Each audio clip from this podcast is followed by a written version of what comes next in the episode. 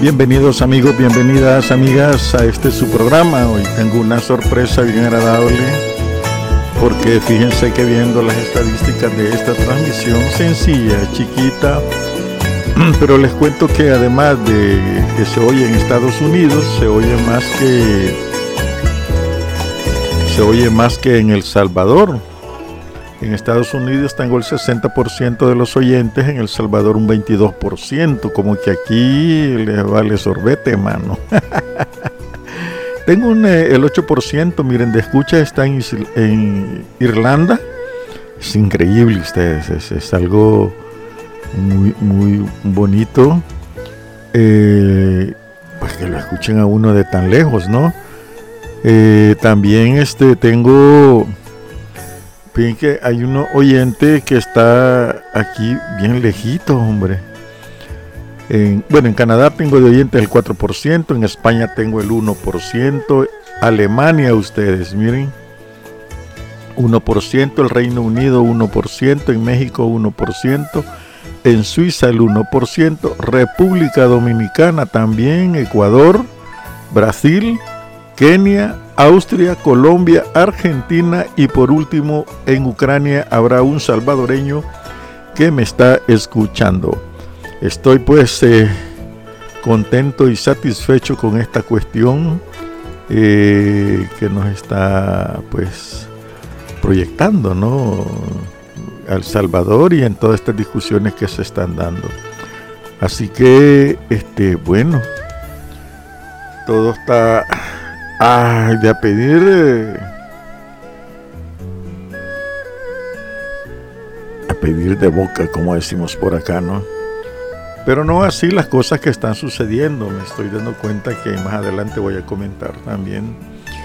La noticia están desapareciendo ciudadanos, muchos ciudadanos, muchos jóvenes especialmente. Y fíjense que como que Zacatecoluca se ha convertido en una cuestión para secuestro de jóvenes es algo pues que no me explico, ¿no? Porque hay un, digamos, un plan territorial, pero eso ya es las alturas del partido y no funciona es que es pura mentira, no controla nada la Fuerza Armada ni la policía porque siguen subiendo los crímenes. Una cuestión que ya vamos a ver, ya van a ver ustedes acá eh, cómo... Eh, Eh, siguen desapareciendo jóvenes aquí en El Salvador, ¿no? Ya lo vamos a ver. Bueno, está haciendo calor ustedes también acá. Pues estoy sin camiseta, sin camisa, como soy el hombre feliz y el hombre feliz, como ustedes saben, no ocupa camisa.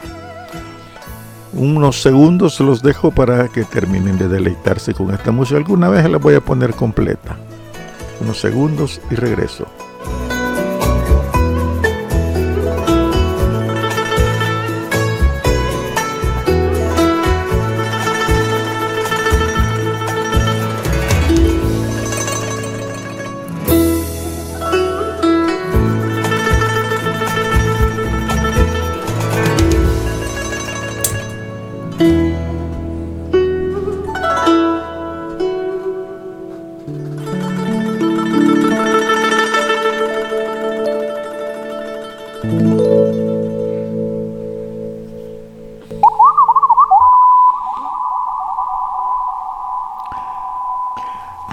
Y nuestro aullido electrónico que ya nos conecta con, con los temas principales. Les cuento, el tema principal de ahora es la caída del Bitcoin. Yo no sé, ustedes como tanto necio, o será que su nivel de estupidez ha llegado demasiado al tope, pero mucha gente no quiere entender que vamos directamente a un mundo incierto, verdaderamente incierto, lleno de incertidumbre, de temores sobre el Bitcoin y mucha estupidez que aparece ah, en todos lados ustedes. Eh, yo no sé cómo es esa cuestión de eh, eh, aquí, como que nadie quiere leer qué sucede con, con, el, con el Bitcoin, pues, porque algo, algo, algo está pasando y como que a nadie le preocupa, mano. y esa situación, no sé, no sé cómo decir esa cuestión de que ya viene un grupo de, estafadores eh, que vinieron a visitar El Salvador queriendo convencer a, todo el mundo, ¿no? Y entonces, este, Ah, la gráfica que estoy viendo por aquí, el comportamiento del precio del Bitcoin desde el 5 de junio hasta hace unos minutos, 21 de junio dice, oye, 21, hoy hay equinoccio, señores, va de cabeza esta carambada, hombre.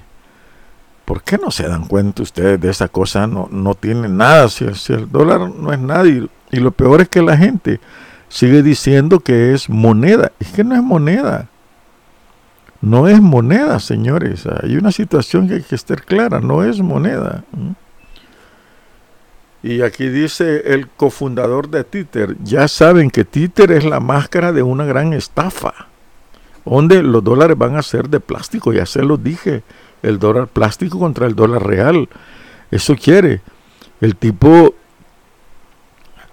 el, el, el, títer, la criptodivisa fraudulenta, lidera el grupo de inversores que vinieron al, país por el Bitcoin. Se van a llevar millones, señor, y, vamos a llorar. Creo que este tipo de labrado su estaca, el que dicen presidente, el prepotente ese, y ahí va, con todo. Entonces, y, otra cosa que entre las cosas que da, la minería del Bitcoin subiría el precio de la energía en El Salvador. Este idiota que tenemos, porque no hay otra cosa de presidente, dijo que la energía limpia y todo, saben ustedes, produce tanta energía, tanto como Afganistán, donde se alimentan 150 millones de gentes, el gasto de la minería del Bitcoin. Y este sujeto viene y los invita a estos a que pongan aquí minería de Bitcoin. Señores, ¿saben a dónde se ha ido? A Islandia, porque allá es heladísimo. Allí es helado. Una isla ya perdida en el Mar del Norte. Esa isla, como es helada, mantiene temperatura baja eh, la minería del Bitcoin. Pero este, estamos en el trópico, miren, yo les dije, estoy sin camisa con un calorón enorme. ¿Y cómo es eso? ¿Mm? ¿Cómo es eso de que esta gente le, han ofrecido toda la energía y gratis? ¿Y nosotros qué? ¿Porque somos basura acaso? ¿O, o es una realidad de veras que estamos en el hoyo de mierda, como dijo el expresidente de Estados Unidos Trump. No, hombre, así es la cuestión acá. Aquí todo bien galán y que son inversionistas de qué? ¿Creen que un inversionista de monedas falso, fraudulenta, que está vinculado a varios delitos? Este sujeto, ¿creen ustedes que va a,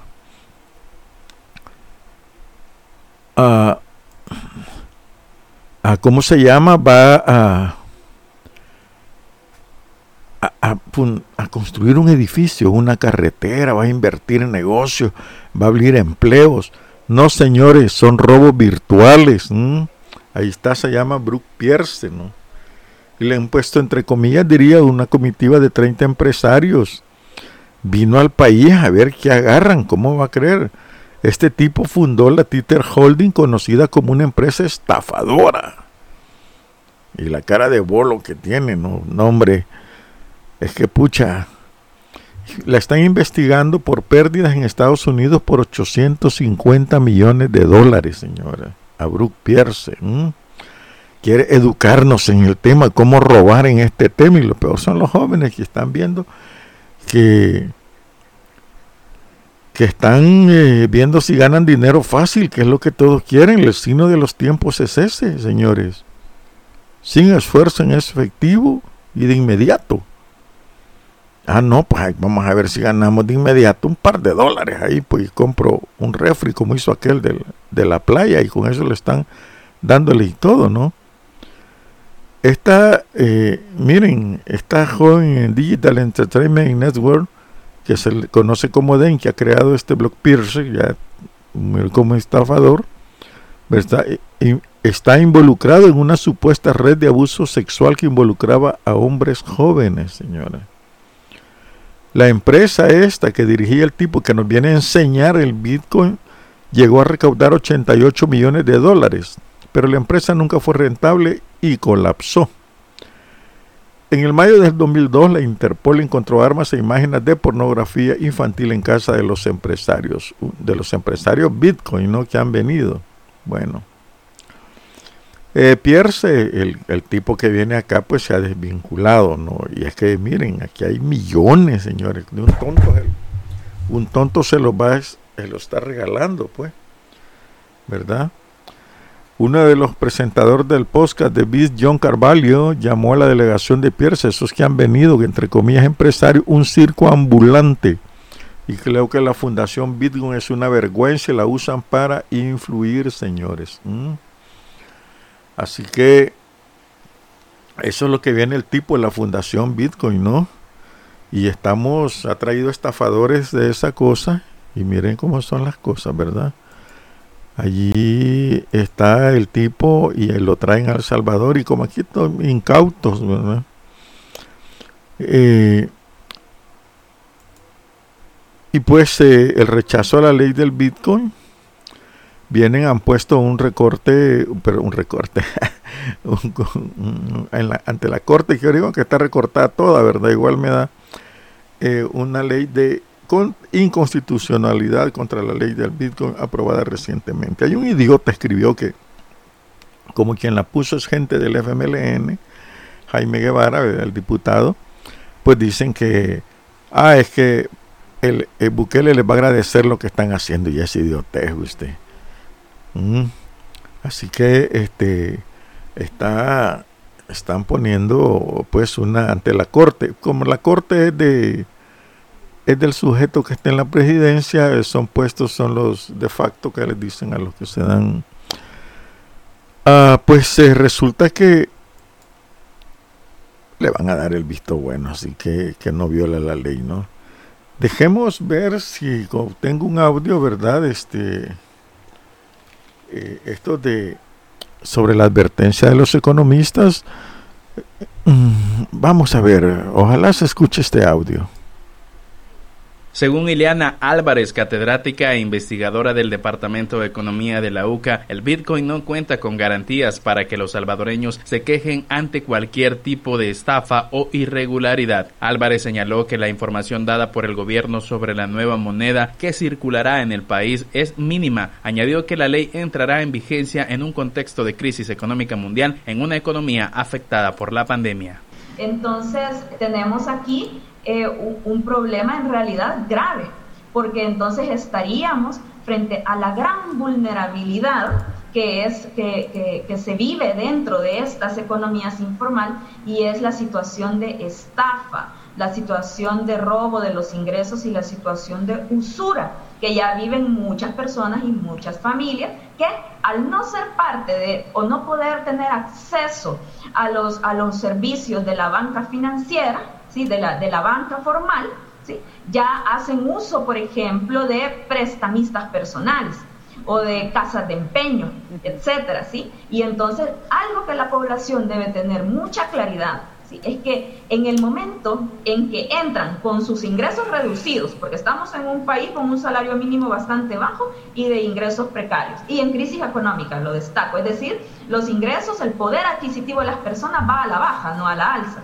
La economista explicó que las variaciones de precios en los productos ya afectan el bolsillo de los salvadoreños con el dólar y las variaciones constantes del Bitcoin en el mercado podría dañar más la economía familiar, puesto que los salarios no aumentan. Cualquier eh, tipo de fluctuación, sobre todo las que están a la alza, obviamente afectan a la economía familiar y de hecho en la actualidad, en los diferentes espacios en los que estamos llevando información económica, información técnica alrededor del funcionamiento de la economía en el país, ya tenemos declaraciones de las personas, de la gente de a pie y todo, que ya se están experimentando los incrementos en precios derivados de la crisis. Para el caso, ¿verdad? A lo mejor hemos logrado cierta estabilidad en el precio de alimentos, que es muy importante porque se garantiza la canasta básica alimentaria pero existen actualmente ya incrementos considerables en el precio de servicios. Ya también se van a materializar el efecto cascada que genera el incremento en el precio de los combustibles. La catedrática de la UCA señaló que el Bitcoin es volátil y ante una baja de la moneda quién absorberá la pérdida del Bitcoin, las personas que compran o quienes venden. Así lo cuestionó la economista. Agregó que estos vacíos pueden contribuir a desquebrajar la economía familiar. Usted persona consumidora y pagó a lo que decía ahí en ese momento, usted hace su transferencia. Entonces viene el comerciante, la comerciante, la persona que a usted le está brindando el servicio o el producto se lo está vendiendo ¿sí? Entonces viene y cuando venga a hacer el cierre de caja que dice José Luis, entonces ya eh, cobro menos. Entonces también hay ahí un papel importante, un rol importante de quienes van a operativizar desde el lado de la proveeduría. El gobierno ha señalado que las variaciones del Bitcoin se contrarrestará con un fideicomiso, pero según Álvarez, con este fideicomiso se sacrifica la inversión en otras áreas importantes, lo que afectará a largo plazo a la población. El dinero público, porque ese fideicomiso es dinero público, ¿sí? Para eh, ver si, si respalda o no una moneda virtual, usted, dólar que va a destinar a respaldar el Bitcoin es un dólar que no está invirtiendo en escuelas que no está invirtiendo en mejorar la red de salud pública, que no está invirtiendo en mejorar las condiciones de vida de juventudes, mujeres y personas de la tercera edad que sabemos que son aquellas poblaciones que están exentas de lo que denominamos formal, de la seguridad social y de los beneficios de tener un, ingreso permanente, Wendy, porque el salario mínimo está normado en nuestro país, pero no todas las personas están en el sistema a ganar al menos un salario mínimo. La ley Bitcoin entrará en vigencia en el mes de septiembre. Por ahora, los salvadoreños no están obligados a aceptar el Bitcoin. La experta exhortó a los salvadoreños a informarse sobre el funcionamiento de la moneda. La economista de la UCA dio estas declaraciones en la entrevista matutina de Canal 33. Edgar Franco, YSUCA Noticias. Bueno, ahí tienen una noticia pues de YSUCA Noticias. Eh, una radio hermana, por cierto, es para que vean ustedes por dónde anda la cosa. A todo el mundo y casi todos los días le están explicando que esa es una estafa, verdaderamente estafa. Y para que ustedes, digamos, eh, no, no, tengan duda de, de este tipo de estafas, les tengo por aquí unas notitas que le van a sacar los pelos de punta, mano. Tres notitas son, pero este, la otra no la encuentro ustedes, pero en fin, ya vamos a ver de dónde la sacamos, man. Porque eh, eh, pues, en las redes sociales está la, la ¿cómo se llama? Eh, la Twitter, ¿verdad? En Twitter acá, este, miren este interesante este artículo, ¿verdad? Porque que dice, la crisis económica en El Salvador siempre ha sido tiempo de acciones de experimentación monetaria, dolarización y bitcoinización. Este me madrugó un tema que yo quería plantear antes que la economía en el país solo es de experimentos. No es una economía sostenible eh, a corto, mediano y largo plazo, sino que de ensayos. Acuérdense que uno de los ensayos fue eh, el turismo, ¿verdad? Aquí iba a haber turismo y le dieron apertura al turismo y ensayaron turismo. Otro ensayo fue eh, las, ¿cómo se llama estas? Las maquilas, ¿no? Maquilar, y, pero eso se derivaron en, maquilas de explotación, en nueva esclavitud, ¿no? Y así la economía ha ido de ensayo tras ensayo, endeudamientos y nada de ensayar lo que puede levantar una economía a largo plazo, que es la educación de la gente. El mejor ensayo que les dio es crear las condiciones, sea de terror, de escuadroneros, de crímenes, condiciones antidemocráticas, antipolíticas, que hicieron que la gente se fuera huyendo del país. Y ese ensayo sí le dio resultado. En los salvadoreños en el exterior producen miles de millones de dólares al año. Producen, señor. Fíjense la palabra que ocupo. Entonces, esa situación es otro ensayo que les dio éxito, pues, y van a seguir ensayando porque hay gente que se sigue yendo, incluso seguidores de Bukele, pues, del régimen, ya se fueron del país, lo sé porque me consta, y, ya, y no solo es uno, fíjense, es la familia entera la que se ha ido, se están yendo, señores. Esos ensayos eh, económicos que no dan para nada y que solo, ah, el otro ensayo más importante fue la privatización esa privatización que fue otro ensayo exitoso, ¿a quién hizo ricos? Que las telecomunicaciones pasaron a manos privadas y hoy se están sembrando a medio mundo. Estamos, eh, y para mañana espero tener más información sobre la ley del agua, que que ha enviado el dictador Suelo para la asamblea y vamos a ver de qué se trata también. Están reclamando mucho.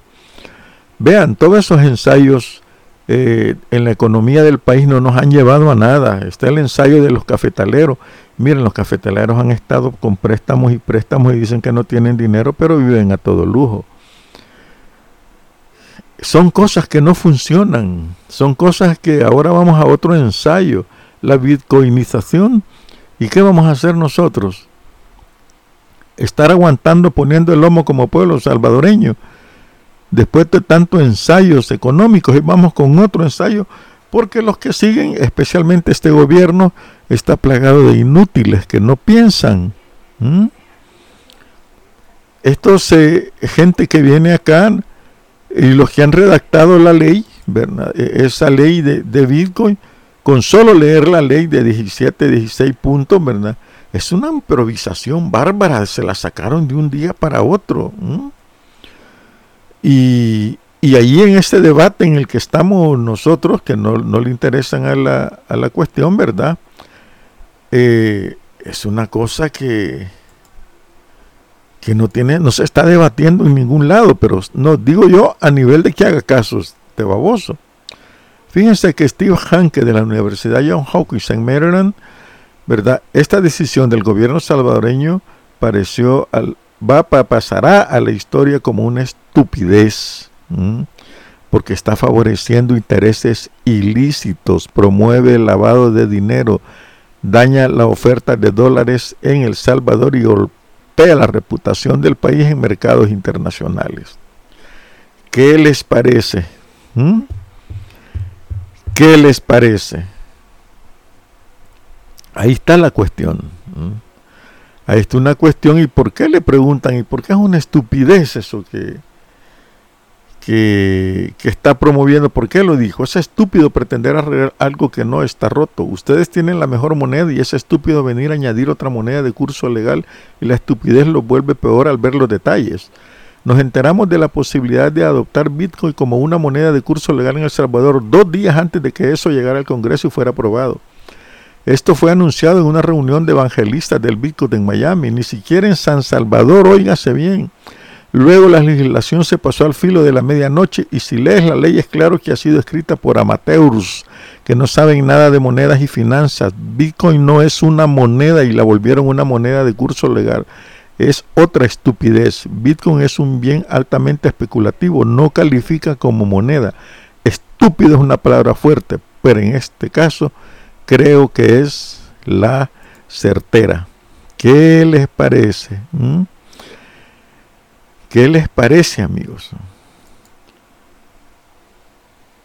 Es una cosa que a la pucha, mano es y sigamos, es, una cuestión que no quiere entender la gente.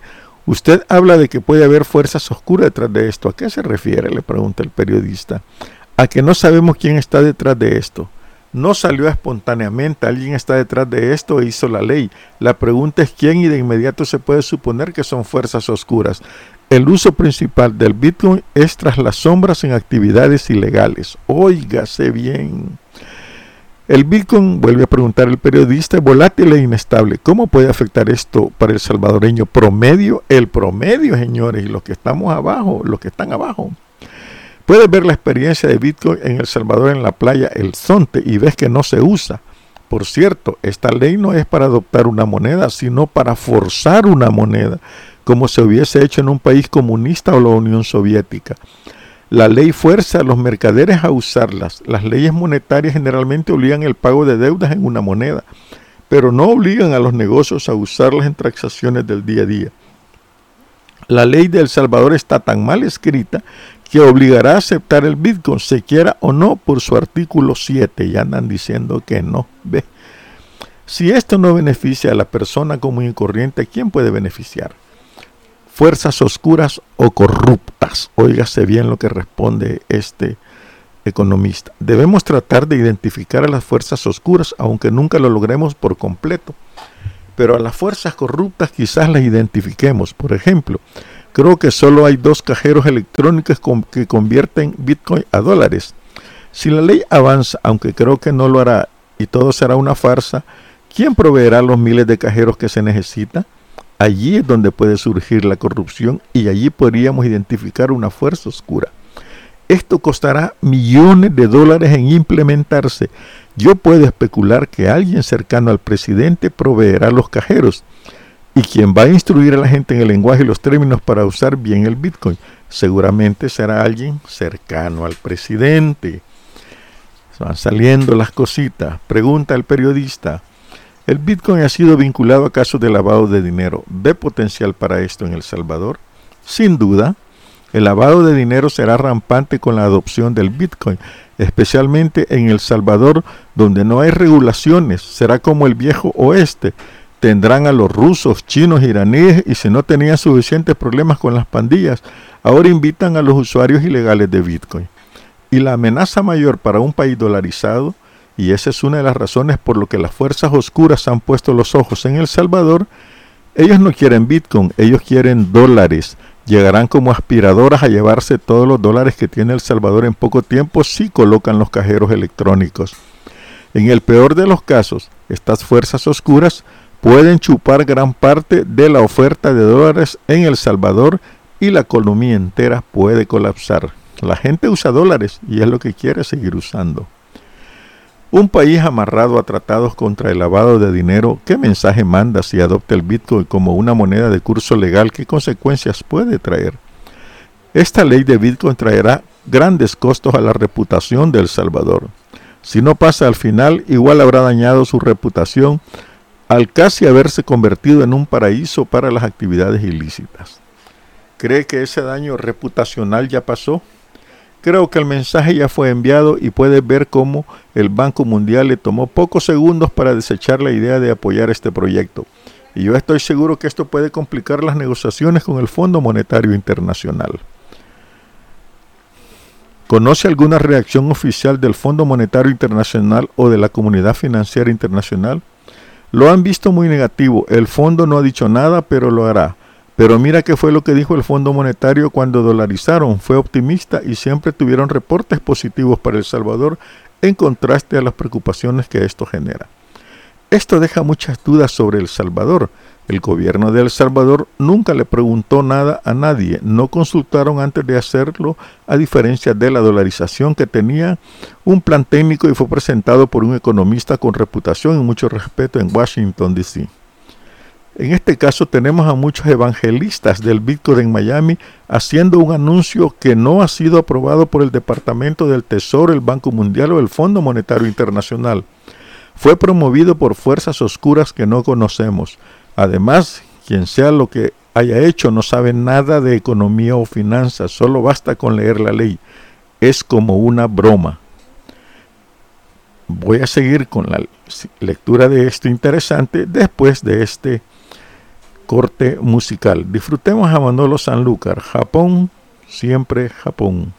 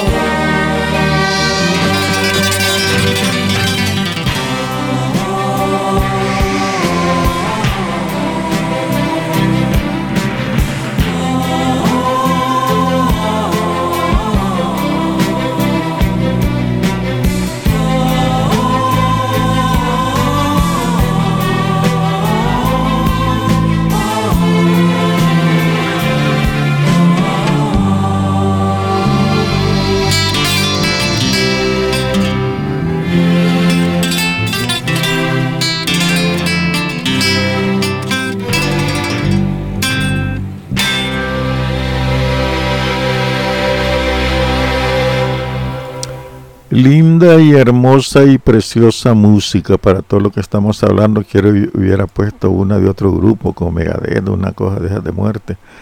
En fin, bien. Ah, les decía, les leía, bien dicho. Voy con la otra lectura de esta. El presidente busca traer inversión. ¿Cree que inversionistas serios toman en serio al Bitcoin o solo los fanáticos evangelistas? Fíjense bien, esta, esta es una entrevista con este el señor este cómo se llama este señor hombre ah, uy aquí está el nombre Steve Hankett de la Universidad Johns Hopkins en Maryland. Eso es lo que estoy leyendo y, y es las declaraciones de él no Bien, el presidente busca atraer inversión. ¿Cree que inversionistas serios toman en serio al Bitcoin o solo los fanáticos evangelistas? No, ellos no van a sustituir las inversiones serias en dólares. Mira lo que está pasando en el experimento de Bitcoin en el Sonte que la gente no usa. Alguna gente lo ha mantenido para especular, pero no es realmente utilizado y tampoco se usa en otro lugar del mundo. Así que ¿por qué habría de usarse en El Salvador? La mayoría de la gente no tiene siquiera cuenta de banco y ahora les dirá que están obligados a usar dinero electrónico. Y este artículo 7 puede forzar mucha actividad de mercado negro. La mayoría de la gente no querrá hacerlo y van a tener que establecer vigilancia para hacer cumplir este artículo. Y eso es grave en El Salvador, donde ya tienes muchos problemas de corrupción. Además de no atraer inversiones, ¿puede esto asustar a los que ya están invirtiendo? Podría, pues ahora hay un riesgo de que la economía colapse por la conversión de Bitcoin a dólares algo que llamaremos el efecto Hank de aspiradora. Es decir, que cualquier persona va a querer dejar su Bitcoin y obtener efectivo. El problema de las criptomonedas es que no pueden ser fácilmente y sin costo convertirlas a dinero real. Me refiero a dólares, euros, libras esterlinas, francos suizos, dinero que puedes llevar a cualquier parte y pagar lo que quieras. Si pudiese prever el peor escenario posible para El Salvador al forzar el Bitcoin, ¿cómo luce? Esto incrementará el riesgo de hacer negocio en El Salvador por el efecto Hank de aspiradora. Aun si ese dinero no sale por completo del sistema, solo el riesgo de que pase puede incrementar las tasas de interés y perderás esos créditos hipotecarios con buenas condiciones con los que cuenta El Salvador. El riesgo para la economía y el sistema financiero aumentan mucho si se implementa esta ley. El único escenario bueno es que en septiembre no se llegue a implementar esta ley y eso es una posibilidad. Ese sería el mejor escenario, olvidarnos de esto y que solo se esfume. ¿Ve potencial para modificar la ley o cree que debe derogarse?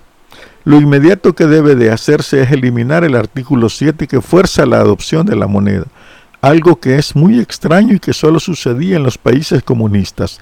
Lo irónico de esto es que muchos de los evangelistas se hacen llamar libertarios, que celebran la libertad de las criptomonedas. Pero el artículo 7 es propio de un Estado policial y autoritario. Es claro que las fuerzas oscuras que escribieron esto no tienen ni idea de lo que están haciendo. Entonces, ¿quién es el Steve Hanke? Bueno, es profesor de economía de la Universidad Johns Hopkins y fundador del Instituto Aplicada de esta institución. Fue miembro del Consejo de Asesores Económicos del presidente Ronald Reagan en Estados Unidos. Es director del Centro de Monedas en Riesgo del Cato Institute en Washington. Ha asesorado políticas monetarias en numerosos países y ha recibido siete doctorados honoris causa. Ha presidido importantes fondos de inversiones y ha sido nombrado de las personalidades más influyentes. Ya ven, pues.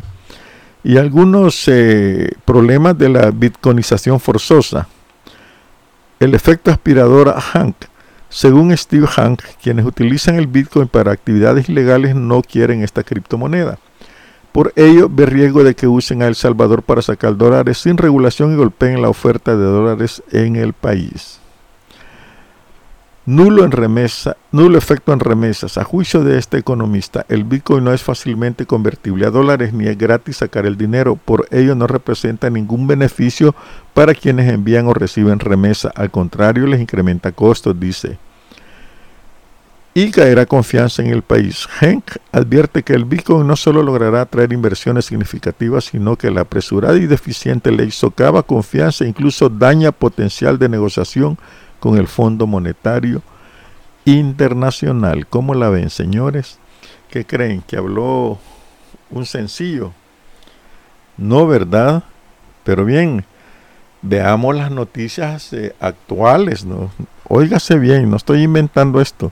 Son noticias actuales. ¿Y cuáles estas noticias actuales del Bitcoin? ¿Con cuál quieren que empiece? Hijo de su naranja. La verdad que esto está bien apretado, mano. Bueno, voy a implementar, voy a empezar con unas. usted es sencilla, ¿no? Es que nada hay de esto. Oigan esto, como el futuro, ¿no? La criptomoneda Titan se desploma hasta cero en un día e inflige pérdidas al multimillonario Mark Cuban. Mire, no dice cuánto perdió este Mark Cuban, ¿verdad? Pero la criptomoneda que pasó de 52, de 52 dólares a cero en menos de 24 horas, eso valía cada criptomoneda y ¡pum! Como dice este inversionista que es propietario del Dallas Maverick de la NBA, dijo, me golpeó como todos a los demás. Lo loco es que salí pensando que estaban aumentando su TBL, activos congelados en el protocolo, suficientemente. Luego, ¡pum!, escribió. ¿Cuál es el protocolo que quiere decir el presidente? Lo que está llamando reserva 150 millones. No dijo él cuánto perdió, pero cayó a cero. El token Titan eh, mencionó que el token Titan el pasado 13 de junio que le proporcionaba liquidez para la bolsa descentralizada QuickSwap. Y entonces, fíjense cuánto perdió y hasta entonces reconoció los altos riesgos que suponen este tipo de negocios. Pónganle atención, señores. Se desplomó y cayó a cero en un día la criptomoneda Titan. ¿Están entendiendo? No. Bueno, si no quieren entender, pues mala suerte, hermano. van a pasar a pendejos a la historia del Salvador también. Fíjense bien, el futuro del Bitcoin, el, el estratega del BCA Research dice simplemente desaparecerá. Bueno, ahí les estaba yo diciendo que sí que cuál querían de todos, con cuál me lo vacuno, ¿no? Eh, no de COVID, sino que de noticias para que vean lo que está sucediendo. Y dice la empresa de investigación financiera canadiense, la BCA Research, Peter Bernstein, el estratega ¿no? de esa empresa, pronostica la desaparición del Bitcoin porque no tiene valor intrínseco. El único valor que tiene es la percepción de que otros lo encontrarán valioso. Hijo de la mano. Más tu moneda. Imbéciles. En entrevista con Circo News, ¿verdad? El este economista eh, Peter Berthin cita en particular las preocupaciones sobre el medio ambiente. Óigase esto, recordando que la minería de Bitcoin consume más energía de la que consume Pakistán y sus 120 millones de habitantes. Si estas preocupaciones sobre el medio ambiente se unen a otras, como el hecho de que toda la industria del ransomware no existía sin Bitcoin, no existiría sin Bitcoin, y si todo eso lleva a un mayor escrutinio, a una mayor regulación, entonces la criptodivisa simplemente desaparecerá y su reserva de valor también desaparecerá. También el, el estratega este financiero enfatizó que los casos de uso legal del Bitcoin no han crecido, sino que incluso han disminuido en los últimos años, por lo que es más probable que la criptomoneda sea un fraude que el futuro de una inversión legítima. Dice este inversor, si nos fijamos en las transacciones que involucran el Bitcoin, hasta el día de hoy la mayoría continúa financiando todo tipo de actividades ilícitas, subrayó Berezin. Pero si nos fijamos en la cantidad de bitcoins que se utiliza para fines comerciales legítimos, la respuesta es muy, muy pequeña. Es decir, allá ustedes, ¿verdad? Si no quieren entender, no, vamos, no, no nos van a llegar a bola de pendejos. Eh, y bien, antes de dar esta otra, sigue el desplome del Bitcoin mientras China ordena cerrar la mayoría de los centros de minería de la criptodivisa. ¿Y por qué China? Pues porque China está con su propia moneda. Y aquí aparece una foto en Islandia, ¿no? De la empresa estadounidense Bitfury, donde está la granja minera, que no son vacas las que van a ver ahí en la granja, sino que un puño de computadoras conectadas a un ordenador y haciendo lo suyo ahí, bien bonitos, se miran como que fueran vaquitas para extraer dólares. El Bitcoin sigue con su desplome. Esta nota, no crean que es de ayer, es del 21 de junio, o sea, de ahora. ¿Verdad? El Bitcoin sigue con su desplome y cayó más del 7% en las últimas 24 horas, cotizando alrededor de los 33 mil dólares, según los datos del portal Coindex, tras caer por debajo de los 36 mil dólares el pasado sábado. El declive del activo se produce, fíjense, el declive del activo, no de la moneda, dejen de decir que es moneda, incluso los economistas albareños se lo recomiendo se produce en medio de la intensificación de las medidas de las autoridades de China en contra de la minería de dicha, cripto, de dicha criptodivisa. Así, más de, del 90% de los centros de minería del Bitcoin en el país podría cerrar a corto plazo después de que los reguladores de la provincia de Sichuan ordenaran el viernes cesar las operaciones de minado, reporta Global Times.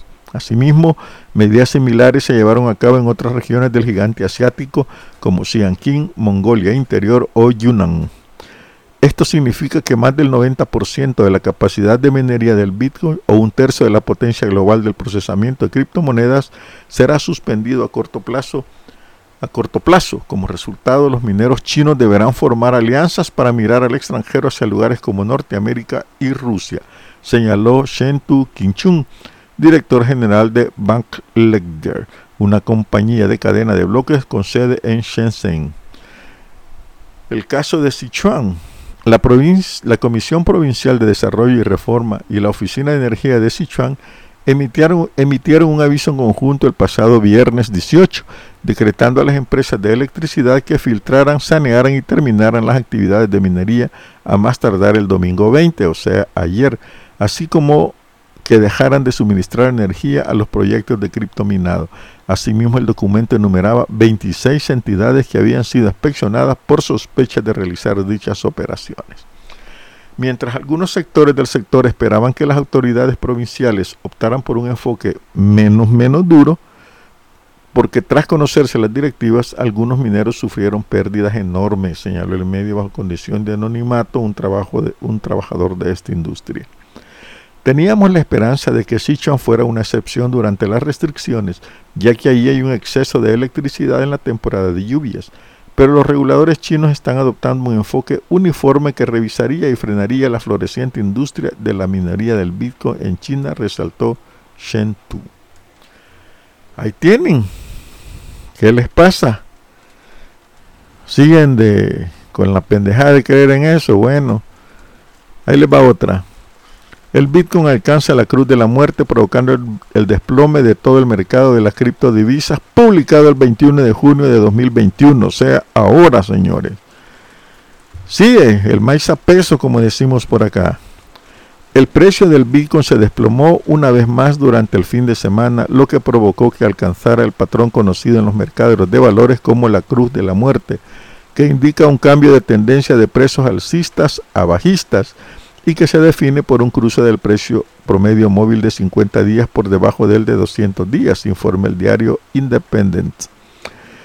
Este lunes, ahora, se lo repito el tiempo ahora porque no creen que es noticia de hace un año, el precio de la principal criptodivisa se encuentra por debajo de los 33 mil dólares y desde el pasado sábado experimentó el fenómeno de la cruz de la muerte, ha caído en un 14%. Esta tendencia también ha provocado el desplome de los precios de otras criptomonedas, lo que hace temer a muchos inversores que el valor del Bitcoin siga disminuyendo. Hoy, hoy huele a cerdo. Este declive se produce en medio de la intensificación de las medidas de la autoridad de China contra la minería de la principal divisa digital. Así, más del 90% de los centros de minería de Bitcoin en el país asiático podrían cerrar a corto plazo después que las reguladoras de la provincia de Sichuan ordenaran cesar las operaciones de minado. Asimismo, medidas similares se, se llevaron a cabo en otras regiones del gigante asiático como Xinjiang, Mongolia Interior o Yunnan. Sin embargo, pese a todas estas circunstancias, algunos inversores ven la caída del Bitcoin como oportunidad de compra. Bueno, allá ellos si quieren comprar van a seguir jodiendo. ¿Qué les parece? ¿Mm? ¿Qué les parece? El Bitcoin cayó, señores. Pero acá, ¿verdad? Este. Y aquí dicen que en el Sonte han ido a ver cómo es allá. Cantón turístico le han puesto el Sonte. Quieren ver cómo es la osada. Y se están dando en la madre. Bueno, la Academia del Bitcoin dice, ¿verdad? Y la gente echa cervecitas, pero por más va a pagar en, en Bitcoin, pagan en dólares. ¿eh? Así que, este, pues ahí está, señores. Están yendo allá y ver cómo es la cosa. Y, y una muchacha que eso lo pasa explicando, explicando, ¿verdad? Y no pega. Así la cosa, no, no, no hay explicaciones claras sobre esta cuestión. Bien, hay más, eh, ¿no? Este, la BBC News Mundo ha enviado periodistas acá, por lo menos ha entrado divisa en dólares, eh, periodistas que han venido para acá, ¿no? Y todo BBC Mundo pues ha contado lo que vieron acá en, en el Zonte, ¿verdad? Y lo que publica BBC Mundo, que me encantan las noticias, eh, pues dice que pues no estaba tan fácil la cosa, ¿no?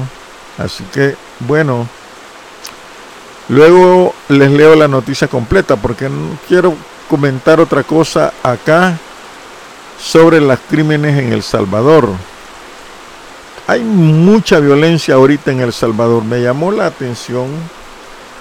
Eh, hoy hubo una violencia bien rara que detienen a un tipo en su carro y lo queman al interior con todo y carro. Eso es un crimen tipo narcotraficante, señores.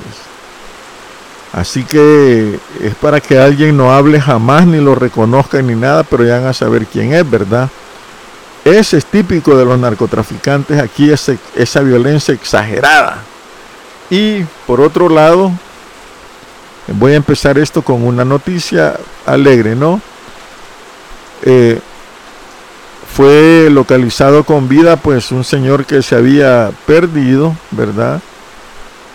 Marcos Ronnie Taura Hernández, así se llama, Marcos Ronnie Taura Hernández ha sido localizado vivo, ¿verdad?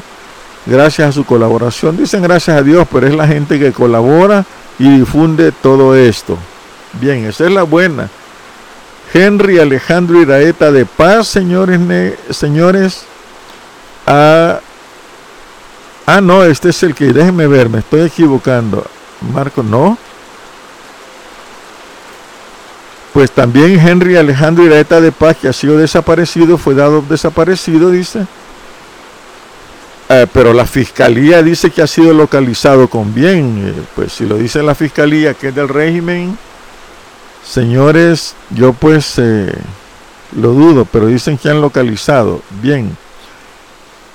Pero aquí hay otro, miren señores, un jovencito desaparecido. Fue visto por su mamá por última vez saliendo de su domicilio en Colonia Lomas de San Antonio, San Antonio Sonsonate, el jueves 17 de junio, alrededor de las 9 de la noche.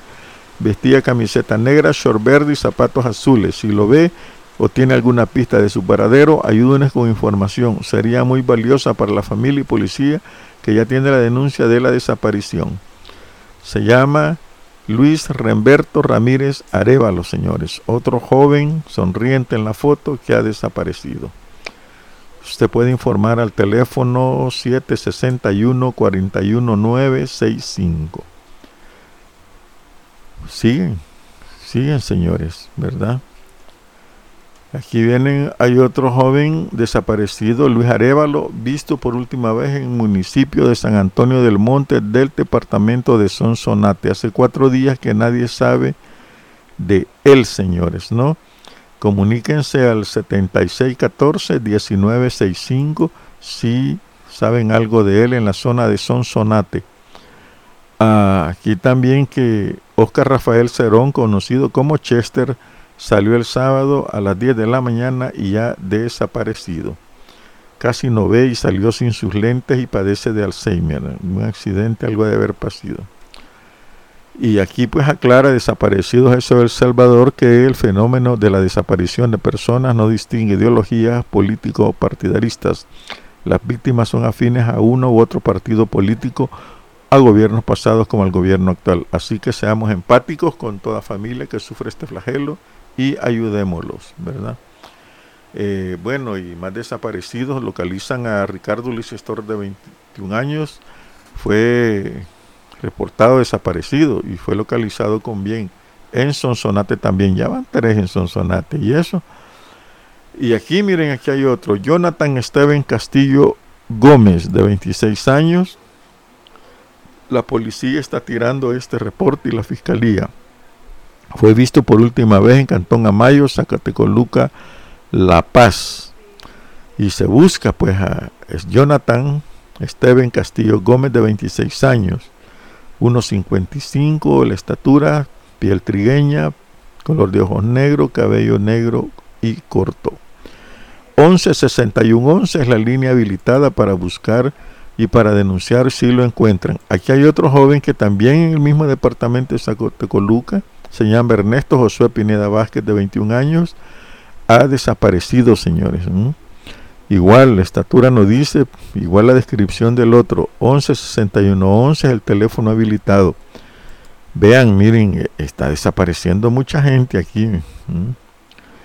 Eh, Luis Arevalo eh, también dice acá, uno dice que tiene su amigo ¿Alguien ha visto a Luis Arevalo? Por favor, díganle que se comunique con las familias del jueves, no saben nada de él. Pues eh, nadie sabe. Yo le doy retweet a todo esto para que la gente también, ¿verdad? Así que fue localizada, asesinada Marta Yulisa Beltrán González de 16 años. Miren, una jovencita bien linda fue asesinada, man. Fue semienterrado en las cercanías de Iglesia Castillo del Rey del Boulevard Constitución había desaparecido el jueves 3 de junio de este año en la zona de Sacamil y fue encontrada asesinada, señores. Y aquí hay otro señor que se busca. Se trata de Ricardo Canjura. Él tiene 81 años, ¿no? En la colonia Guadalupe del municipio de San Marcos, aquí en la capital. 116111, no olvide ahí pues. También Ricardo Ulises Torres Subado. Otro jovencito, 21 años, señores, miren, ha desaparecido.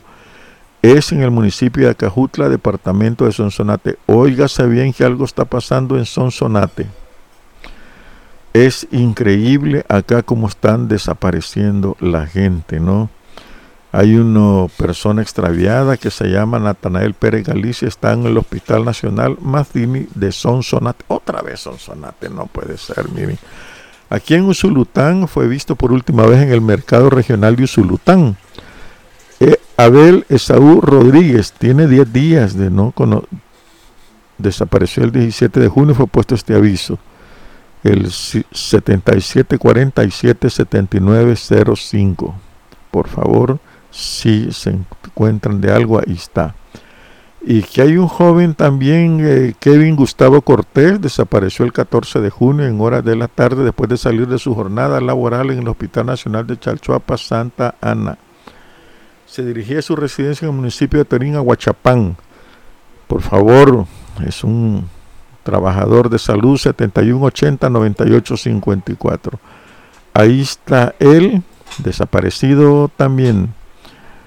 Oh, Katia Melissa Vides Corado, de 13 años, también ha desaparecido, señores, en la colonia laico San Salvador.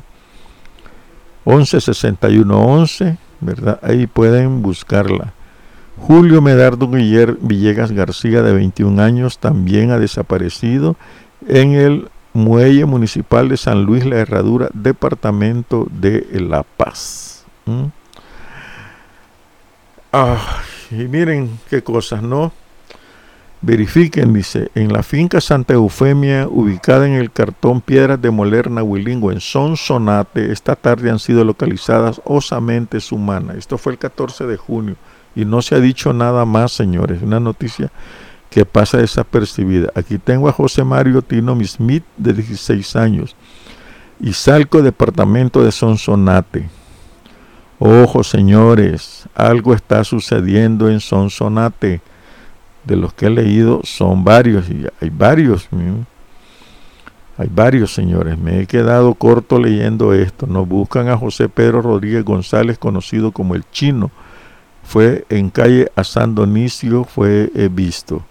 También Maro Alberto Guzmán, de 21 años, desde el 9 de junio, trabajaba como recolector de desechos sólidos de la alcaldía municipal de Zaragoza en La Libertad. Esa zona es muy, muy, muy peligrosa, ¿no? Así que, este, bueno, es una cuestión, ¿no? Aquí se dice que nos investigan desaparecidos SOS de El Salvador está haciendo una denuncia por hacer apología del delito, según el capítulo del Código Procesal en el artículo 349, el que públicamente hiciera la apología de un delito común doloso será condenado con prisión de seis meses a dos años.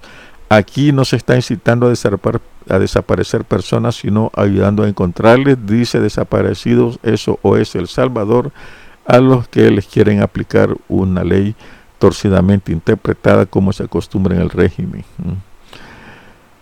Así que los que hacen apología son los que pactan con pandillas para que puedan extorsionar y desaparecer personas, le llaman cultivados, a cambio de reducir los homicidios, asoleados. Además de eso, están cometiendo agrupaciones ilícitas por estar financiando las estructuras de pandillas. Vaya señores. Bueno, ahí estuvo, ¿no? Estuvo. Estamos jodidos aquí en el país, mano, y ustedes como que nada, mano, no entiendo yo es algo que no debe de estar sucediendo. Estamos muy, muy, muy mal. Mm. Así que sin más, hasta el programa. Mañana tenemos a, con Nacho. Vamos a ver si nos vamos los martes con Nacho el miércoles. Ya vamos a ver. Nacho pasa bien ocupado. Hasta la próxima.